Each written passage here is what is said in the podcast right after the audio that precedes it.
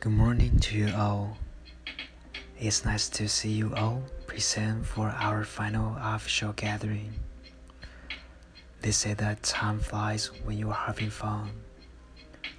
And it has certainly felt that way these past two weeks. We have reached the end of this year's summer program.